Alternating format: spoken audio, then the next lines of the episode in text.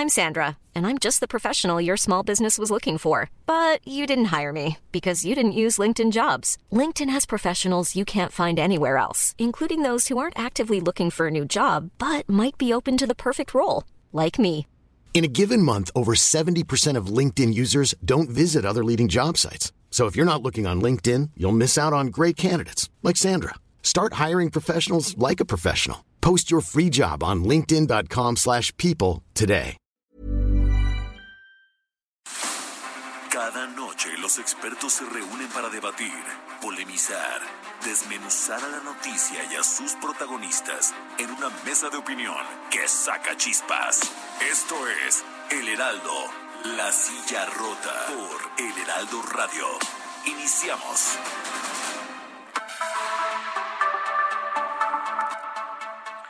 Muy buenas noches, bienvenidas, bienvenidos a esta mesa de opinión del Heraldo de México, La Silla Rota. Son las nueve de la noche en punto en el centro de la República y como cada semana saludamos a todos los amigos que nos, que nos sintonizan en prácticamente todo el territorio nacional y también allá en el sur de los Estados Unidos. Arrancamos esta mesa con un tema muy interesante y doy la bienvenida a mi colega y amigo Jorge, Jorge Ramos, quien nos va a platicar de qué va la mesa de esta noche. Jorge, ¿cómo estás? Alfredo, ¿qué tal? Muy buenas noches y sean todos ustedes bienvenidos. En esta ocasión vamos a tener una, una mesa especial porque, bueno, como todos sabemos, hay elecciones el próximo 6 de junio y pues invitamos a, a, a una, a un debate, a una discusión, a eh, integrantes de distintas fuerzas políticas para conocer sus puntos de vista, qué es lo que están ofreciendo, porque pues algunos van al Congreso Federal, Cámara de Diputados, otros eh, irán a Congreso eh, local en la Ciudad de México, y bueno, qué es lo que están planteando, cómo están viendo la circunstancia, eh, y bueno, pues, Alfredo. Así es, Jorge, pues vamos a entrar de lleno. Esta noche van a debatir en esta mesa, como ya lo decías, las candidatas a diputadas federales Cintia López Castro del PRI, que ya está en la línea telefónica. Cintia, ¿cómo estás? Muy buenas noches.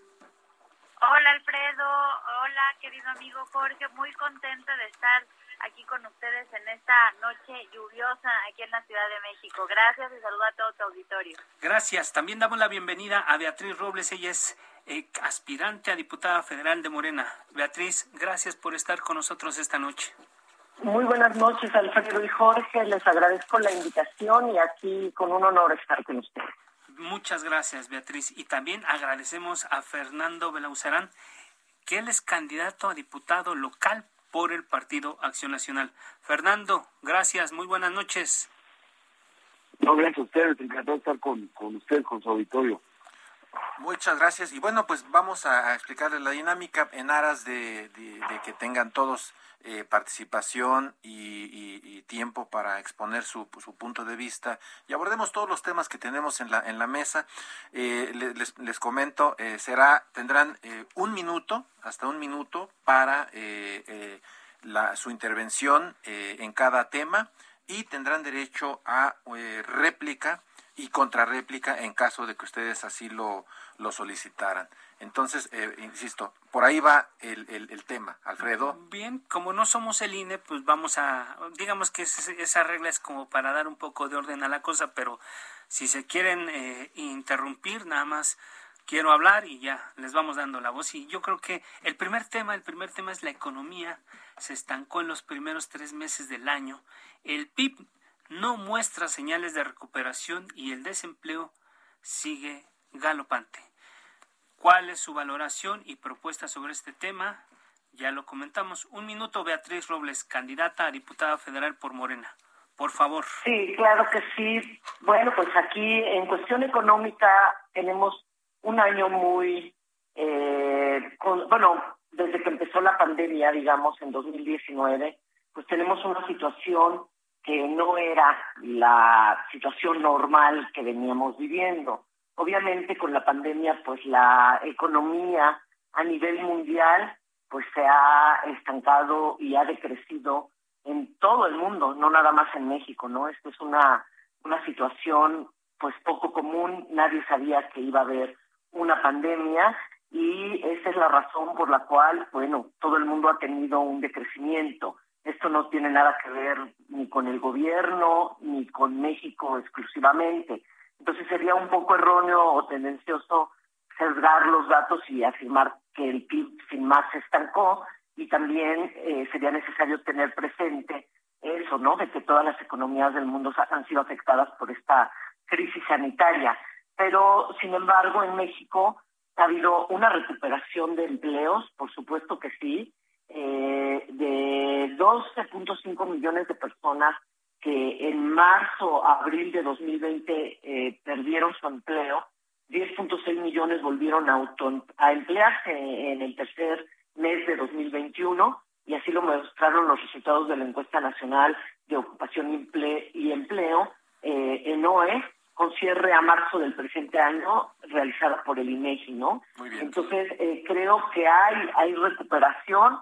Eh, estamos viendo también que el sector primario, que es la agricultura, creció durante este tiempo de pandemia. Eh, creo que eso es también una buena señal que ha habido en este y bueno que, han mejorado significativamente para México y el mundo las expectativas de crecimiento. Eh, México, eh, Estados Unidos va a crecer, se piensa que en el 6%, pero México también eh, tiene una expectativa de crecimiento de 4.5%, de 6% en algunos otros lugares, y los analistas privados esperan que el PIB crezca 4.5% en 2021, la Secretaría de Hacienda y Crédito Público piensa que vamos a crecer hasta 5.3% y Bancico espera que crezcamos un 4.8%. Nos va a ayudar mucho el, el Tratado de Libre Comercio que ya se había firmado con Estados Unidos y Canadá, el TEMEC, y creo que eso nos va a poder, nos va a impulsar también a México económicamente. Gracias. Gracias, diputada Beatriz Robles y Cintia López Castro del PRI. Muchas gracias. Oigan, este, yo quisiera preguntarle a Beatriz de qué planeta nos está hablando o en qué país vive, porque lo que nos dice y, que el auditorio juzgue y llame aquí a la estación radio, pues nos está hablando como si no viviera en México. Eh, a ver, Beatriz, eh, de verdad yo te invito primero, eh, hubo pandemia en todo el mundo, sí, pero somos el único país que un año y medio después de la pandemia uno, no tenemos el uso de cubrebocas obligatorio y somos el único país del mundo donde no se pide una prueba eh, de antígenos o PCR para entrar a México. Tú viajas a cualquier país y te la piden, México no. Dos, eh, México manejó pésimamente la pandemia. No sé si te acuerdas que tu presidente de la República decía, la pandemia nos cayó como anillo al dedo, se burlaba de la pandemia y bueno, a mí me parece verdaderamente este, inaudito escucharte que digas que va a crecer 5.3.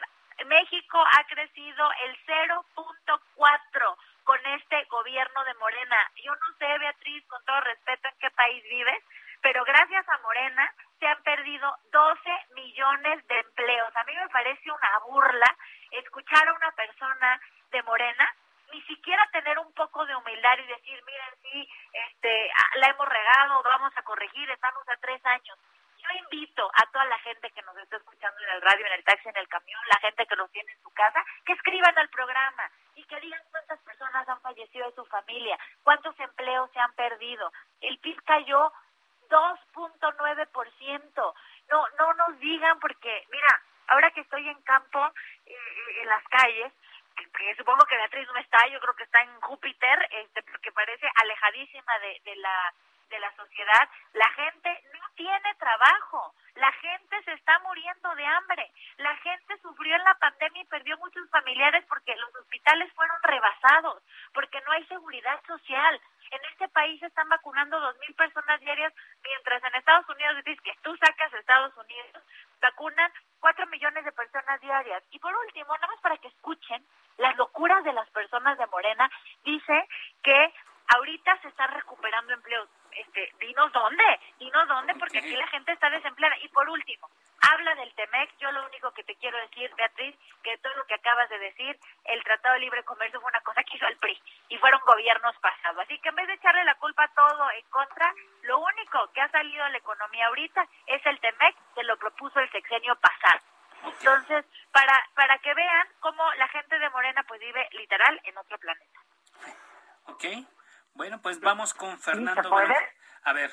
Vamos con Fernando Belauzarán. Y regresamos con y regresamos con, con Beatriz para la réplica. Fernando.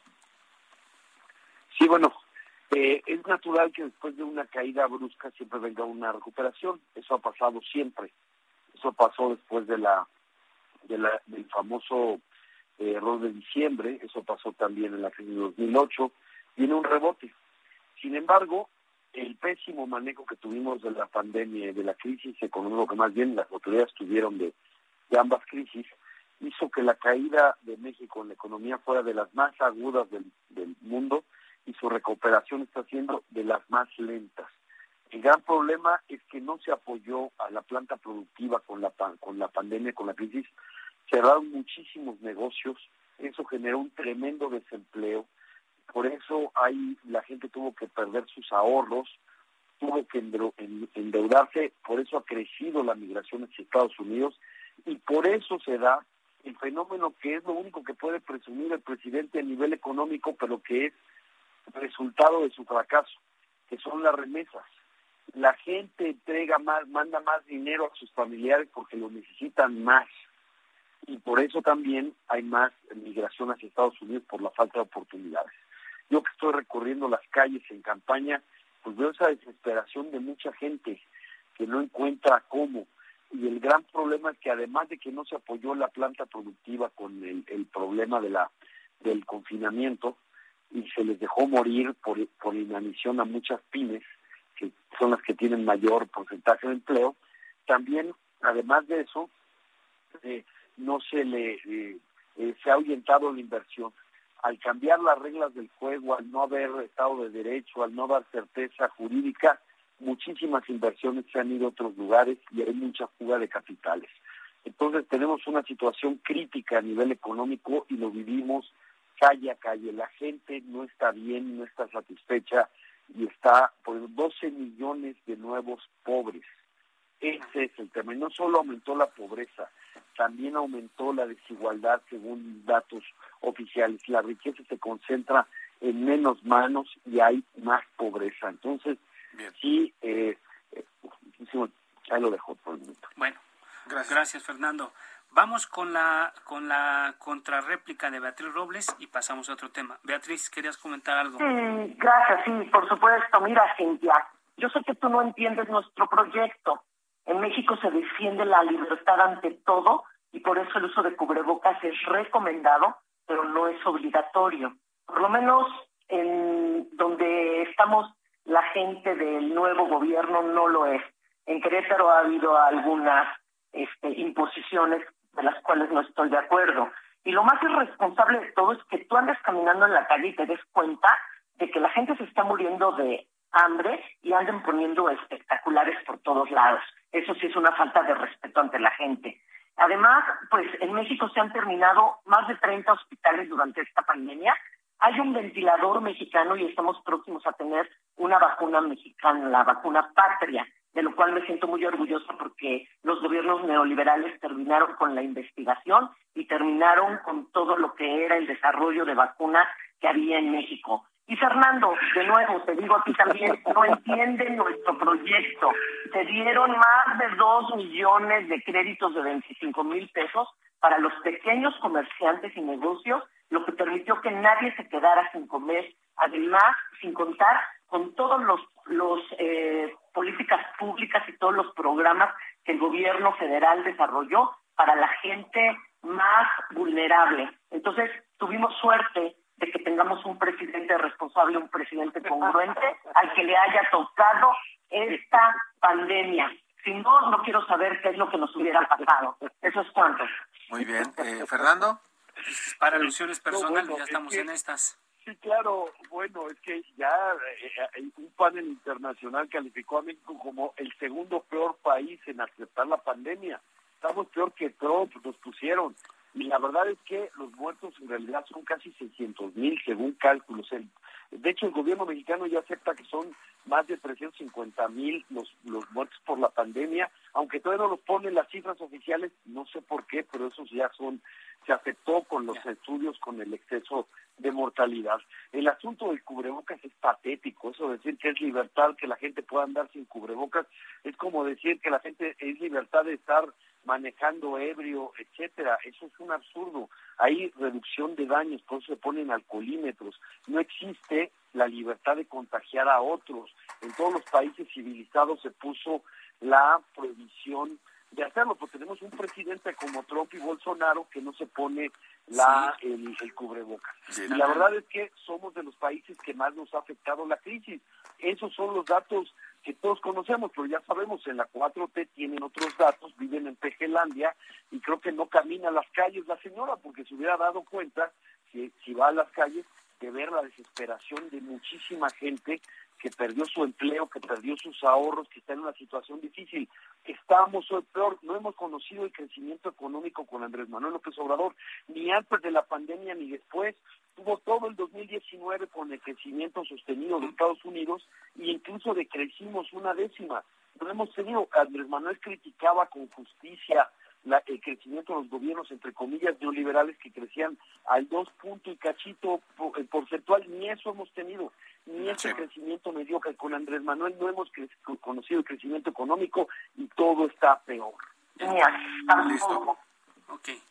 Pasamos, pasamos al siguiente tema antes de irnos al corte, porque ya nos está ganando el tiempo y ahora vamos a hablar de un tema muy importante que es el asunto de la violencia a nivel urbano, México es el epicentro mundial de la violencia.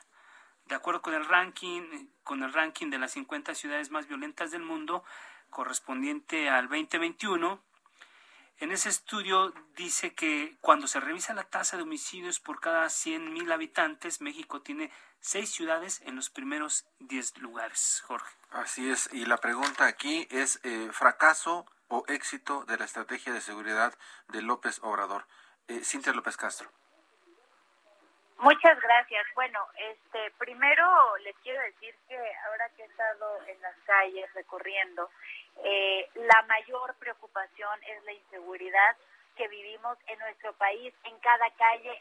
yo les quiero platicar que en la alcaldía Cuauhtémoc, de donde soy parte, hoy, por ejemplo, recorrí la colonia San Simón, recorrimos Santa María la Ribera, y lo que la gente nos dice en cada esquina es la violencia está a tope. No sirven los botones de pánico, no sirven las cámaras, no hay luminarias. Morena no le ha invertido un peso arreglar la seguridad en nuestro país. Hay más homicidios, hay más asalto a transeúnte, hay más eh, delitos cometidos en la calle, en el transporte público. Y bueno, pues la verdad, la seguridad parece que no ha sido prioridad en este gobierno. Eh, han querido, saben perfectamente dónde están los puntos rojos, no se quiere meter morena. Entonces, bueno, pues no es casualidad que hoy eh, caiga eh, varios puntos la jefa de gobierno y Morena porque la gente está verdaderamente fastidiada de la inseguridad que vivimos. Lo que más nos pide la gente en la calle es seguridad y empleo. Y justamente por eso, eh, pues Morena perderá la mayoría en la Cámara de Diputados, que ha sido una irresponsabilidad total, eh, para porque la gente está harta de la inseguridad que vive. Yo nada más les quiero decir algunas cifras que vemos en seguridad. En los 28 meses de esta administración llevamos 81 mil homicidios dolosos, un aumento de 150% en comparación con sexenios pasados. Casos, por ejemplo, como, eh, como la Ciudad de México, cada tres minutos matan 15 personas en la Ciudad de México. Nos quedamos con esa cifra. Nos quedamos con esa cifra. Gracias, Cintia.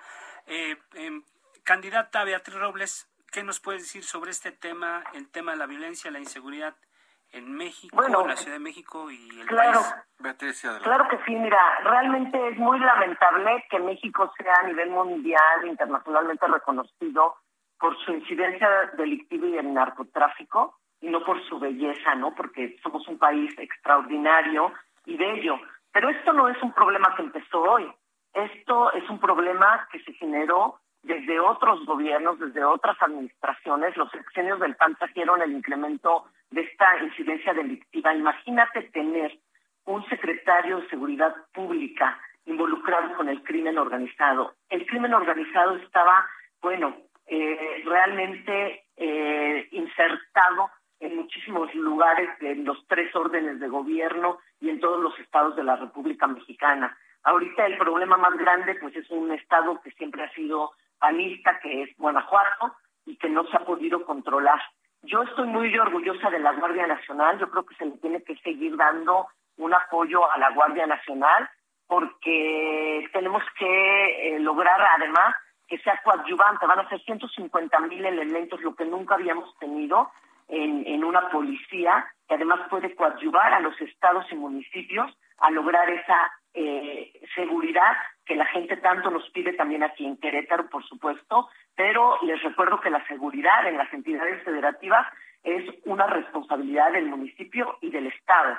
Y el, el gobierno federal es coadyuvante de esto a través de la Guardia Nacional. Entonces yo sí creo que es muy lamentable, nadie dice que no, incluso el presidente de la República lo ha reconocido, aquí es donde nos sigue faltando, sin embargo, este mes de febrero de 2021 ha sido el mes en que toda la de, de, toda la administración, con menos víctimas de homicidio doloso, este delito disminuyó en 5.3% respecto al mismo mes del año anterior. Y hay eh, estados en los que se concentran estos homicidios y son están muy focalizados y bueno, tiene que dejarse ayudar por la federación estos estados que no han podido controlar la inseguridad en sus entidades. Muchísimas gracias, Beatriz Robles. Eh, vamos con Fernando Belauzarán. Sí, bueno, el, el, el, gobierno mexicano dice que su gran éxito es que detuvo la, la el crecimiento de, de, de, asesinatos dolosos, pero lo detuvo en el tope, es decir, nunca habíamos tenido tantos asesinatos como ahora. En si sigue esta tendencia, el gobierno de Andrés Manuel López Obrador, antes de llegar al cuarto año, gobierno tendrá más, más asesinatos o más muertes, más sangre que el gobierno de Calderón. El peor, el peor año de Calderón fueron 25 mil asesinatos dolosos.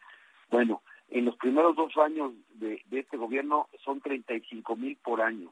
Ya llevamos más de 70 mil en los primeros dos años y este nivel sigue, el nivel de violencia. La gente vive en la zozobra, vive, la inseguridad está terrible. La primer queja que nos hacen los vecinos en cada recorrido es la inseguridad, es el, el problema de la violencia. Sigue esto, pero bueno, eh, el presidente dice, Andrés Manuel López Obrador, que esto se soluciona con abrazos, no balazos, que lo que requiere es combatir las causas que él dice que la causa es la pobreza. La verdad es que no, hay no hay estudios que digan que la pobreza lleva a la delincuencia. Sí que el desempleo lleva a la delincuencia, pero en los dos casos eh, eh, tenemos 12 millones más de pobres y tenemos mayor desempleo. Es decir, si a eso le apostaba el, el actual gobierno, pues entonces por eso entendemos su fracaso. Por supuesto, no se trata de eh, militarizar el país, esa fue una crítica que estaba, eh, que era correcta, nada más que el gobierno, el gobierno actual ha militarizado mucho más al país que sus antecesores, ¿no? Tenemos hoy más soldados y más marinos en la calle, pero no solo eso, ahora se dedican a muchísimas actividades, desde manejar las este, las aduanas hasta repartir libros de texto, un, hasta hacen aeropuertos, etcétera, ¿no? Entonces, es un grave problema de militarización del país que tiene que ver con la autocracia que se está creciendo, la restauración del régimen autoritario que estamos padeciendo hoy también mm. en eso tiene que ver la militarización. Gracias, Fernando Benauzarán. Eh, vamos a pasar a otro tema, eh, Jorge, amigos del auditorio. Eh, el, el, próximo tema es el, el asunto que incluso ha generado mucha polémica el asunto de la política energética en la cuarta transformación. El presidente Andrés Manuel López Obrador ha lanzado iniciativas en, la, en materia eléctrica hidrocarburos. Vamos a hacer una pausa, dejamos la pregunta ahí y regresamos y regresamos con nuestros invitados porque aquí la pregunta que tenemos que hacernos es ¿nos vamos a hundir como país o vamos a dar un salto cuántico en materia de, energía, Jorge. Así es, ya, ya veremos ahorita qué, nos responden nuestros invitados. Y bueno, aprovechar, estamos eh, totalmente en vivo, como saben. Y fíjate lo que se está conociendo ahorita esta noche, ¿no? Que el, candidato de Morena, eh, Víctor Fuentes, a la presidencia municipal de Monterrey, ha renunciado, ¿no? Ha renunciado a su postulación, eh, está anunciando que, que renuncia por motivos personales. Se, se, se baja de la contienda un día después de las denuncias que surgen sobre, sobre todo en contra de el candidato del PRI y el candidato de Movimiento Ciudadano. Vamos a una pausa y regresamos con nuestros invitados. Les dejamos ahí la pregunta.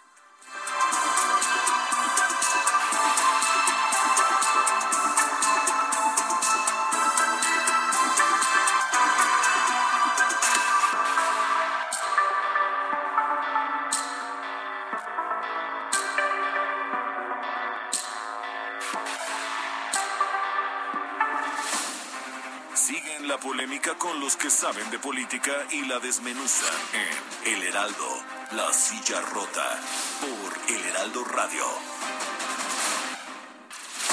El Heraldo, La Silla Rota, Mesa de Análisis e Investigación, con Alfredo González Castro y Jorge Ramos. Regresamos. Son las nueve de la noche con 30 minutos. Los saludamos desde el centro de la República, acá en la Ciudad de México, a través del 98.5 de su frecuencia modulada. Y como siempre, saludamos a todos los amigos que nos sintonizan en prácticamente todo el territorio nacional y allá en el sur de los Estados Unidos. Jorge, amigos del auditorio, temas muy interesantes, conociendo las propuestas, los puntos de vista de los aspirantes a un cargo de elección popular. Y teníamos ya un tema previsto para esta siguiente parte del programa. Jorge. Así es, muy buenas noches, eh, bienvenidos eh, de nueva cuenta y les, les, les comentamos, tenemos como invitados a eh, las candidatas a diputadas federales Cintia López Castro por el PRI, eh, Beatriz Robles por eh, Morena y también está con nosotros Fernando Belauzarán, quien es candidato a diputado aquí en la Ciudad de México. Y quedó pendiente, quedó pendiente antes del corte el tema de, pues el tema de energético. El presidente ha lanzado algunas iniciativas en materia eléctrica y de hidrocarburos.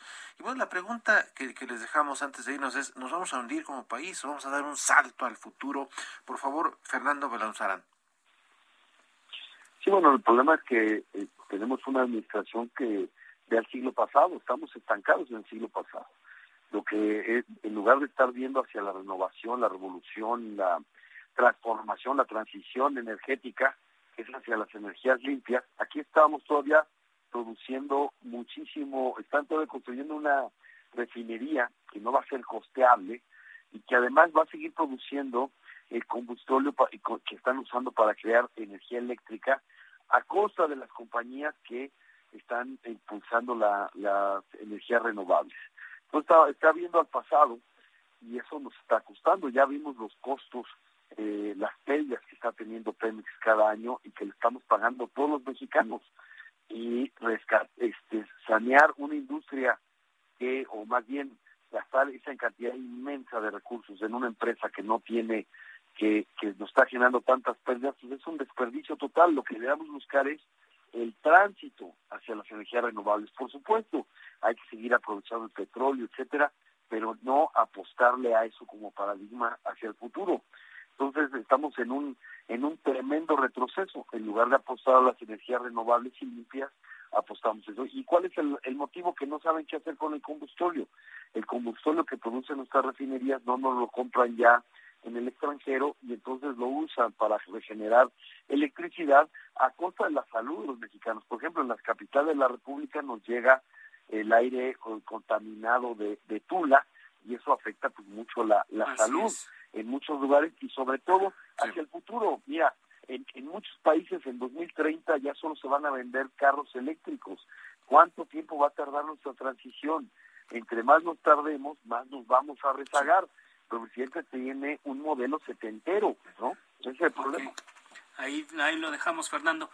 Eh, Beatriz Robles, ¿qué estás viendo sobre las propuestas que ha presentado el presidente en torno a la política energética? Mira, yo las voté a favor. Tú sabes que yo soy una diputada que va a una elección continua. Eh, México es un país petrolero y nuestra historia se ha forjado a base de los hidrocarburos. Todos los mexicanos, a menos que no seamos nacionalistas o no seamos patriotas, hemos estado orgullosos alguna vez de Pemex y de la Comisión Federal de Electricidad, que son empresas públicas que nos permitieron en su momento una soberanía energética. En mis años de juventud, eso recuerdo yo, éramos teníamos gasolinas que las producíamos en México. en nuestro proyecto de esta cuarta transformación, lo importante es alcanzar la autosuficiencia energética, que además es un tema muy importante de seguridad nacional. O sea, eh, el que no tenga soberanía energética está en un riesgo evidente de que si te recortan el suministro de energéticos, pues eh, puede ser un caos tremendo, ¿no? Entonces, no es que este gobierno o que nosotros de la Cuarta Transformación estemos en contra de las energías renovables. Si ustedes saben, yo trabajé 12 años en energías renovables, viví en Alemania y ese fue eh, mi, mi, ámbito de trabajo allá.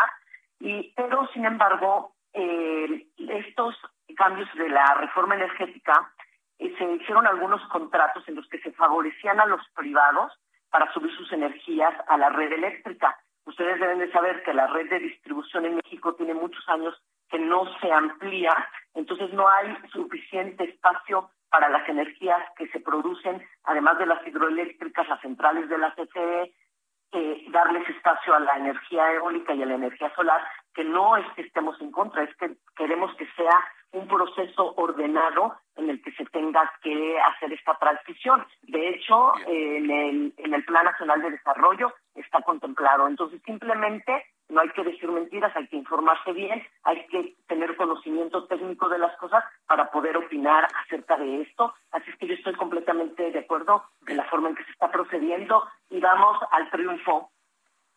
Muchas gracias, Beatriz Robles de Morena. Y vamos a escuchar ahora a Cintia López Castro. ¿Cómo estás viendo este tema? Este, bueno, nuevamente me parece, con todo respeto, Beatriz, que estás hablando de algo totalmente diferente. Si estuviste en Alemania, si ese es tu tema, entonces yo te preguntaría por qué ahora aumentaron las tarifas de la luz eléctrica que toda la gente lo está reclamando. En la peor pandemia que hemos vivido, en la crisis económica de nuestro país, hoy la, la, la luz eléctrica ha aumentado y con la ley que se acaba de aprobar, que orgullosamente votaste a favor cuando eh, perjudicaste a millones y millones de familias, lo que obliga esa ley es que obligará a despachar primero la energía generada por la Comisión Federal de Electricidad sin importar que sea más cara o contaminante. Es decir, lo que ha hecho este gobierno es encarecer el precio de la luz, es no apoyar de ninguna manera eh, a las familias más necesitadas con el pago de la luz y con todo lo que están haciendo no tiene nada que ver con el orgullo a Pemex ni que seamos nacionalistas, eso es punto y aparte. Lo que ha venido a hacer Morena eh, en este tema energético es destrozar el país como lo han hecho en todos los ámbitos. Esta ley de hidrocarburos además es inconstitucional, acabará en la Corte, es anticompetitiva y bueno, pues su objetivo es ponerle a las empresas barreras de entrada para eh, las actividades de procesamiento industrial. Es como si pusieran un espectacular eh, enorme en México que dijera, por favor no inviertan en México, váyanse a otro lugar. Eso es lo que hicieron con la ley de hidrocarburos y además busca revocar arbitrariamente los permisos de actores económicos que ya invirtieron en estas áreas. Entonces, no hay futuro con esta clase con esta clase de políticas y abre una puerta a la corrupción. Yo no sé qué tiene de bueno cuando todos los mexicanos estamos pagando más de luz. Para alusiones personales, Beatriz, ¿quieres comentar algo? Sí, no, sí, por supuesto que sí. De hecho, nada más decirle nuevamente a Cintia que hay que informarse mejor Sí, la no se está prohibiendo eh, ni se está pidiendo que se quiten las energías eólicas ni se está prohibiendo la inversión extranjera.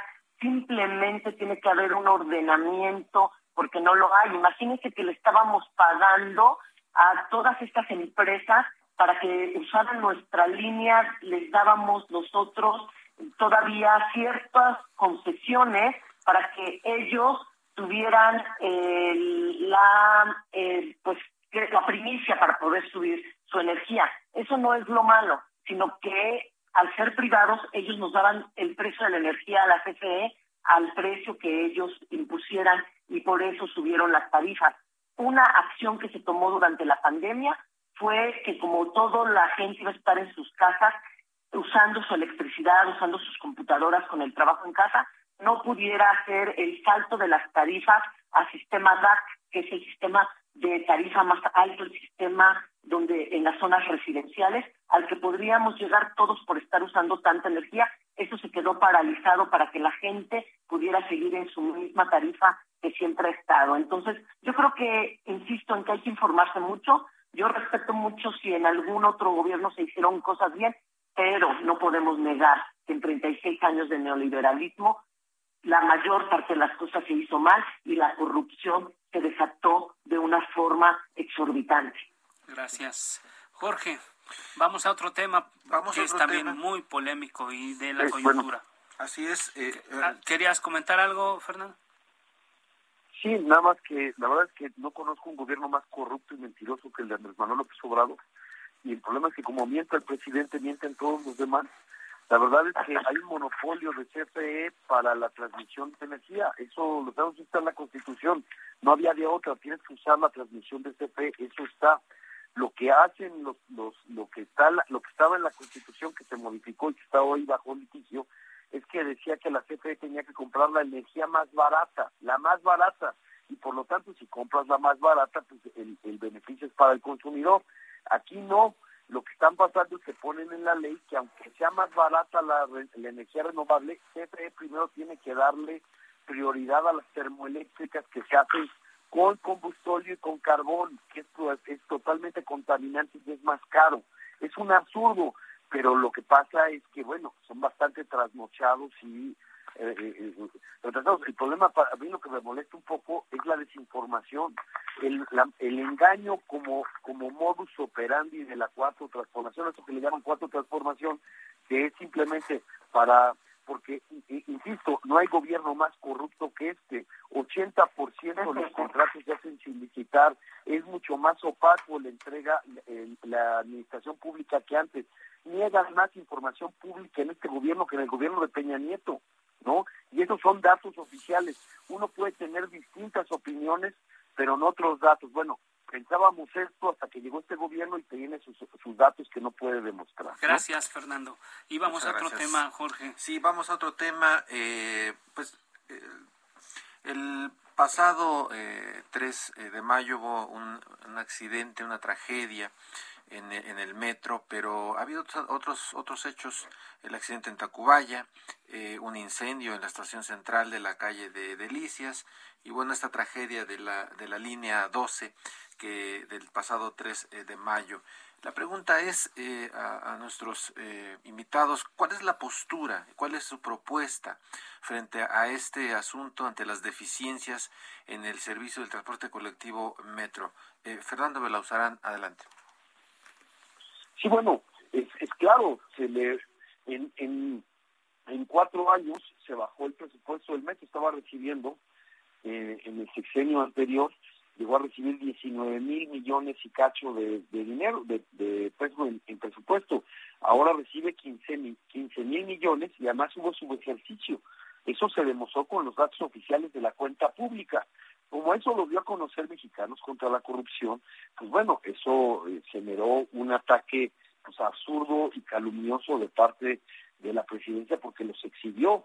Pero la verdad es que hubo un gasto menor, pero además quien construyó la línea 12 fue Marcelo Ebrard y Mario Delgado. Mario Delgado fue el que lo financió y, y desde el principio tuvimos grandes problemas. Tuvo, tuvo que cerrarse eh, por un buen rato, por muchos meses, 12 estaciones de la, de la línea 12 del metro por errores de diseño y por haber comprado vagones que no correspondían, ya saben, el desgaste de las ruedas y todo esto que se discutió mucho en su momento. Luego, pues ahora, dos años y medio, que ya tiene la nueva, que la tiene la nueva administración, pues se, supone que tuvi, tuvieron que darle mantenimiento habitual, pero lo que hemos visto últimas fechas es eh, eh, eh, son siniestros tras siniestros. Hubo un choque de trenes en Tacubaya, luego se quemó la, el cerebro el, del metro. Hace poco tuvieron que caminar por las vías del tren.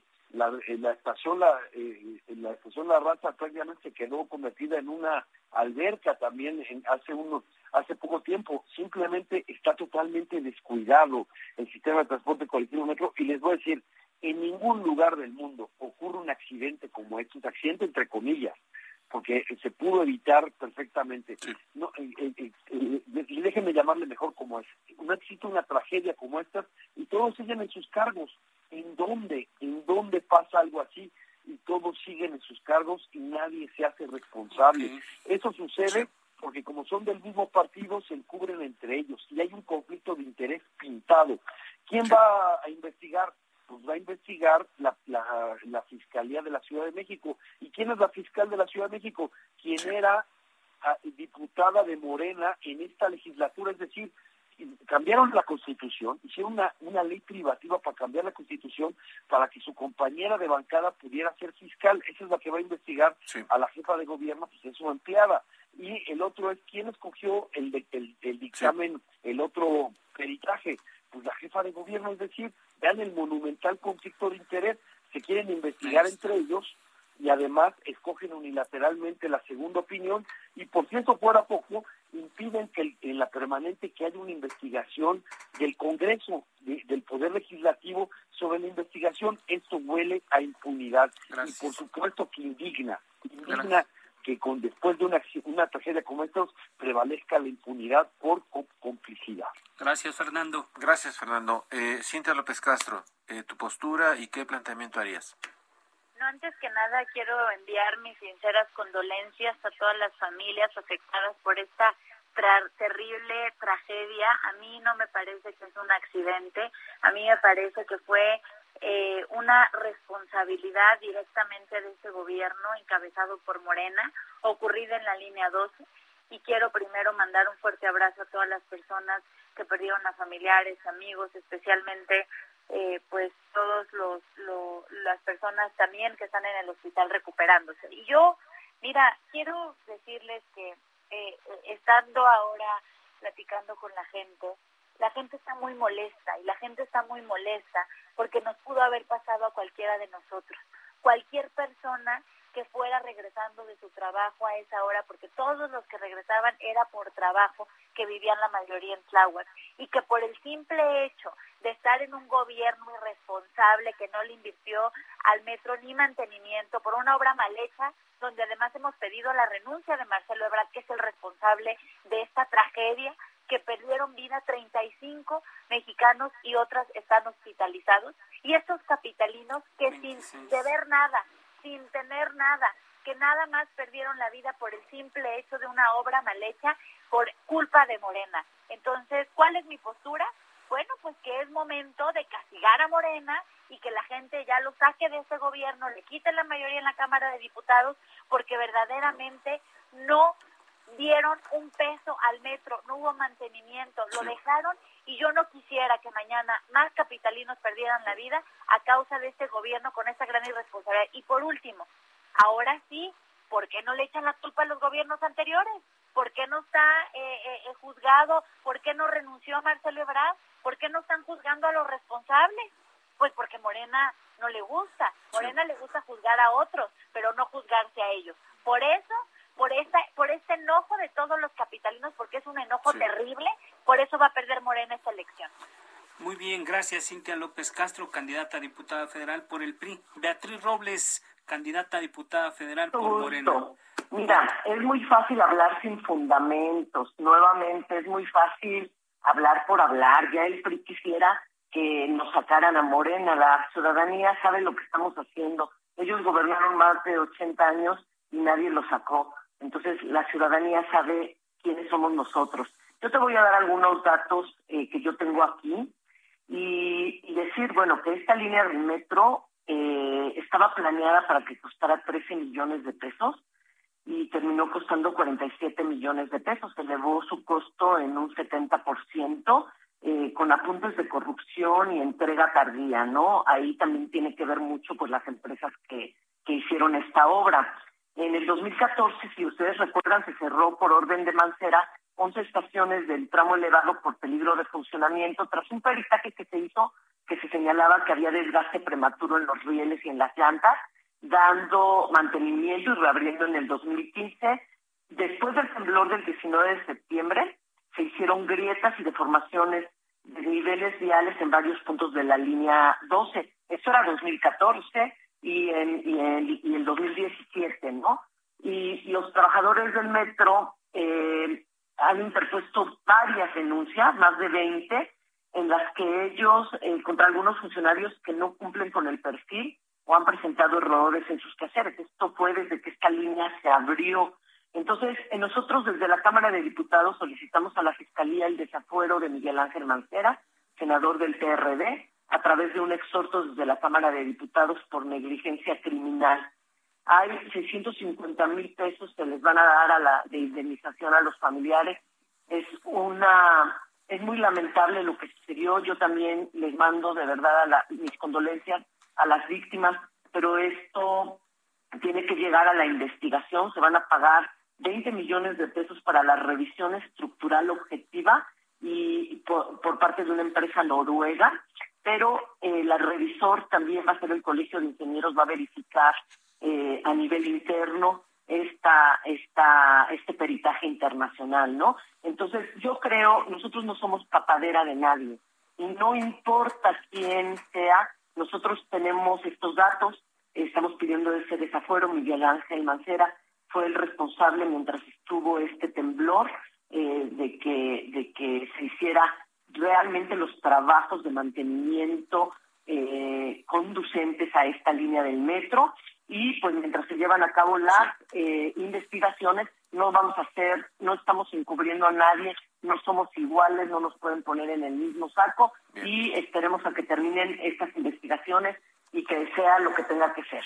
Mm, gracias, gracias, eh, candidata. Se nos está acabando el tiempo. Está acabando el tiempo, sí. Y Por alusiones. Adelante, Fernando. Sí, Un minuto. recordarle, recordarle a la candidata, a la diputada que dice, ellos gobernaron de 80 años, pues no se enteró que López Obrador fue militante del PRI y se afilió al PRI cuando estaba Echeverría. No se enteró que Manuel Barlet, al que acaba de llamar héroe por su papel en la CFE, fue el que, el que participó en la guerra sucia desde la Secretaría de Gobernación, el que estuvo en la Secretaría de Gobernación cuando asesinaron a Manuel Buendía y cuando este y, y con lo de Kiki Camarena, por no decir del fraude del, del, del, del 88, no está Mier, su coordinador de campaña, eh, su coordinador en la Cámara de Diputados, no era el achichinque de Manuel Barlet en el PRI de Puebla. Entonces, eso de que ustedes gobernaron antes, no sé a quién quieren engañar. Y nada más le quiero dar la razón. Efectivamente, no somos iguales. Ustedes son mucho peores y lo estamos viendo. Tenemos al peor gobierno de la historia. Se nos está acabando el tiempo. Vamos a cerrar con una conclusión sobre lo que esperan para las elecciones. Eh, pues falta prácticamente veintitantos días, menos de un menos de tres semanas, sí. ¿Y por qué no les pedimos a, nuestros invitados que nos, en una frase, en una idea, nos digan qué podemos esperar los mexicanos de las próximas elecciones? Una frase prácticamente, Cintia López, cuéntanos. Morena ha destrozado México. A mí me parece inaudito que digan que desaforar a Miguel Ángel Mancera cuando esto lo hizo Marcelo Ebrard. Me parece inadmisible y una falta de respeto. Yo diría, es momento, por favor, a toda la gente que nos está escuchando, que saquemos a Morena de una vez. El 6 de junio tenemos la oportunidad con un voto. Es momento de regresar como nos abandonaron en el momento que más lo necesitábamos en una pandemia. a sacarlo. Gracias. Fernando Belauzarán una frase. Sí, bueno, yo espero que yo, yo espero que la gente salga a votar. Es muy importante, es fundamental. Yo los invito a que lo tomen porque estas son unas elecciones que todavía tenemos la certeza de que el voto va a contar. si no salen a votar, quién sabe si en 2024 tengamos esa misma posibilidad. Estamos viendo al presidente de la República haciendo trampa, aceptando que está violando la ley electoral y diciendo que sí está interviniendo en las elecciones. Bueno, la única forma de detener esta, este asunto es participando. Los invito a que voten. Gracias. Gracias. Beatriz Robles. Sí, pues yo quiero decirles que el pueblo no es ignorante y sabe los logros de la cuarta transformación. Quiero pedirles que también le manden condolencias a los padres de los 43 de Ayotzinapa, a los de Tlatlaya, a los de los niños de la guardería ABC y mi frase es que la gente diga, la gente sabe y la gente va con Morena. Gracias, Beatriz Robles, candidata a diputada federal por Morena. También agradecemos a Cintia López Castro, candidata a diputada federal por el PRI, y a Fernando Belauzarán, que él es candidato aspirante a diputado local acá en la Ciudad de México por el Partido Acción Nacional. Jorge, llegamos al final de este espacio. Así es, y de verdad Gracias, Jorge y Alfredo agradecerles a nuestros tres invitados, eh, diputada, eh, diputadas y a Fernando Lozarán. Eh, es bueno exponer las ideas y los puntos de vista para que la gente se forme su propio criterio. criterio. Bueno, pues agradecemos a quienes hacen posible este espacio. Isaías Robles en la información, Orlando Oliveros en la producción, Emanuel Bárcenas en los controles técnicos y Gustavo Martínez en la ingeniería. Los esperamos el próximo martes en la mesa de opinión a fuego lento y el miércoles nuevamente en esta mesa de análisis y opinión. Descanse. Muy buenas noches, Jorge. Muy buenas noches. Eh, descansen. Eh, no se les olvide ser felices y sigan usando cubrebocas. Yo me lo pongo. Nos vamos.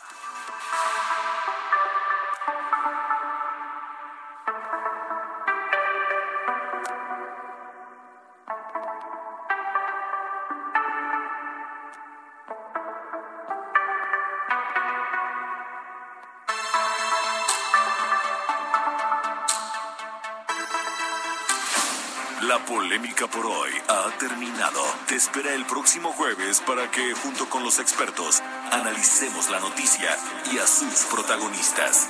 Esto fue El Heraldo, la silla rota, por El Heraldo Radio, con la H que sí suena. Hasta entonces.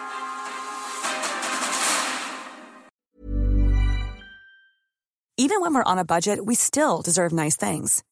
Quince is a place to scoop up stunning high-end goods for 50 to 80% less than similar brands. They have buttery soft cashmere sweaters starting at $50, luxurious Italian leather bags, and so much more. Plus, Quince only works with factories that use safe, ethical, and responsible manufacturing. Get the high-end goods you'll love without the high price tag with Quince. Go to quince.com/style for free shipping and 365-day returns.